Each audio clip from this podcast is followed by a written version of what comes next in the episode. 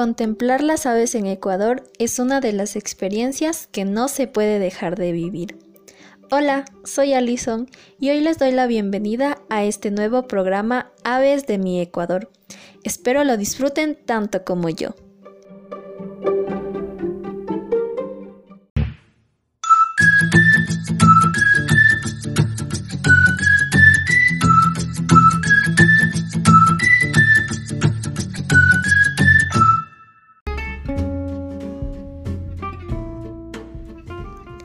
Estamos de vuelta y siento mucha emoción porque en este primer episodio conoceremos y hablaremos del zamarrito pechinegro. Esta ave con nombre científico Eriognemis nigrivestis es de la familia Trochilidae, un tipo de colibrí endémico de mi Ecuador que habita entre los 1700 y 3500 metros sobre el nivel del mar. Para identificarlos es importante conocer sus características.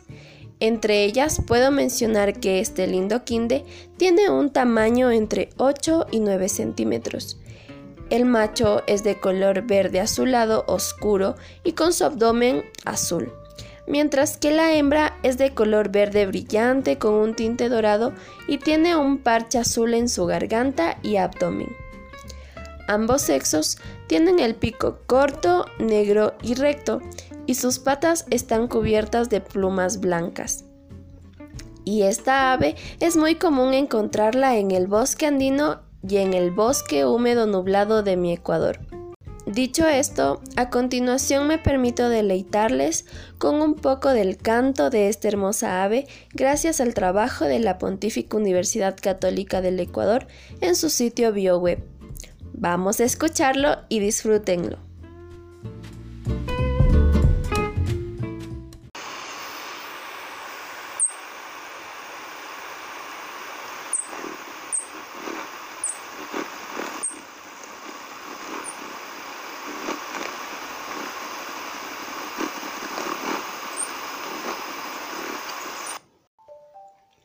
Asombroso, ¿verdad?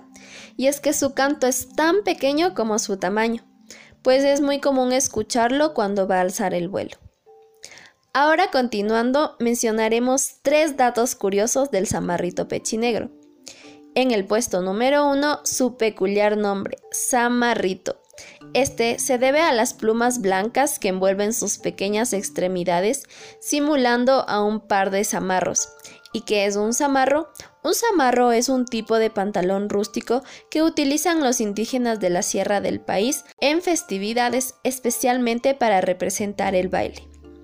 En el puesto número 2, su simbolismo como ave emblemática de la ciudad de Quito, la capital de mi Ecuador.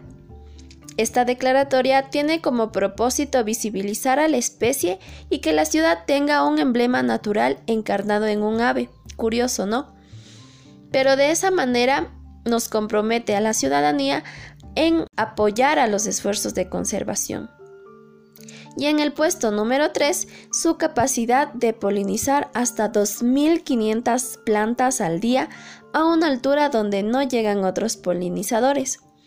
Por estas características, esta ave es muy codiciada por los aventureros que visitan mi país, así que debemos conservarla.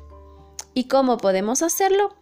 Sigue sintonizándonos y al regreso te lo cuento.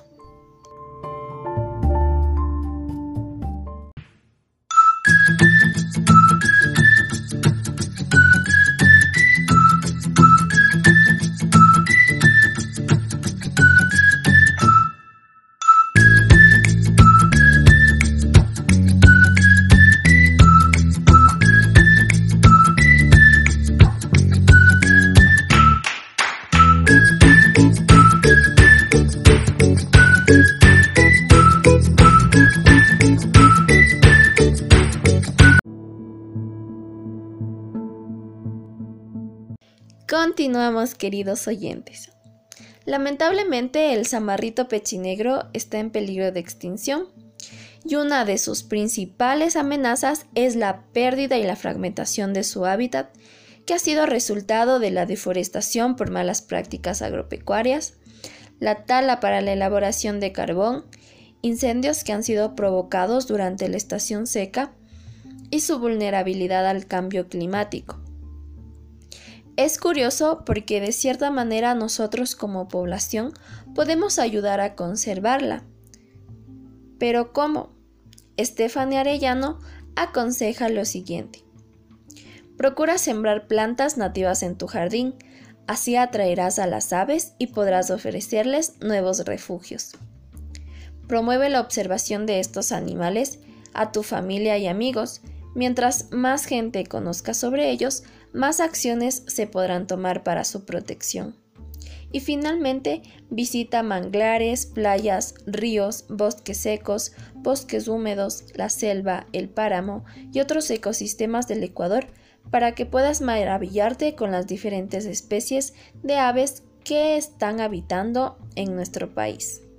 Estas pequeñas acciones harán la diferencia.